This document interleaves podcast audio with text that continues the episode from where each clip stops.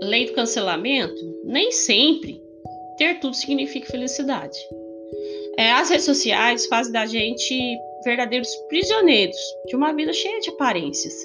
Se eu posto, eu vivo. Se eu comento e compartilho, estou sendo visto. Afinal, todos nós queremos o lugar ao sol. Mas eu garanto, viu, gente? A rede social, quase nunca ela representa esse lugar ao sol. É, nessas épocas que nós vivemos de cancelamento ou lacração, fica muito difícil transmitir opiniões sinceras e isentas de ideologias. Afinal, todo mundo tem uma ideologia e não aceita a do outro e pronto.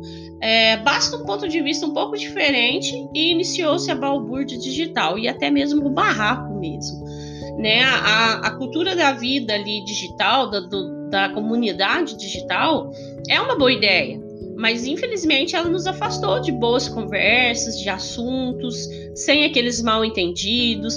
Afinal, as palavras escritas nunca definiriam o tom do assunto ao vivo e a cores, é claro. Inclusive, daria essa fala ao vivo e a cores, né? Daria ao interlocutor o direito de resposta instantânea, seja ele com palavras ou até mesmo com a violência física.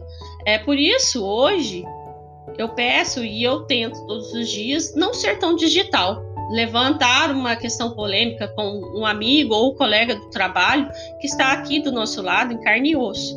Eu tenho certeza que assim o cancelamento será uma teoria distante na nossa vida e a lacração também. Afinal de contas, a gente precisa aproveitar as coisas boas das redes sociais.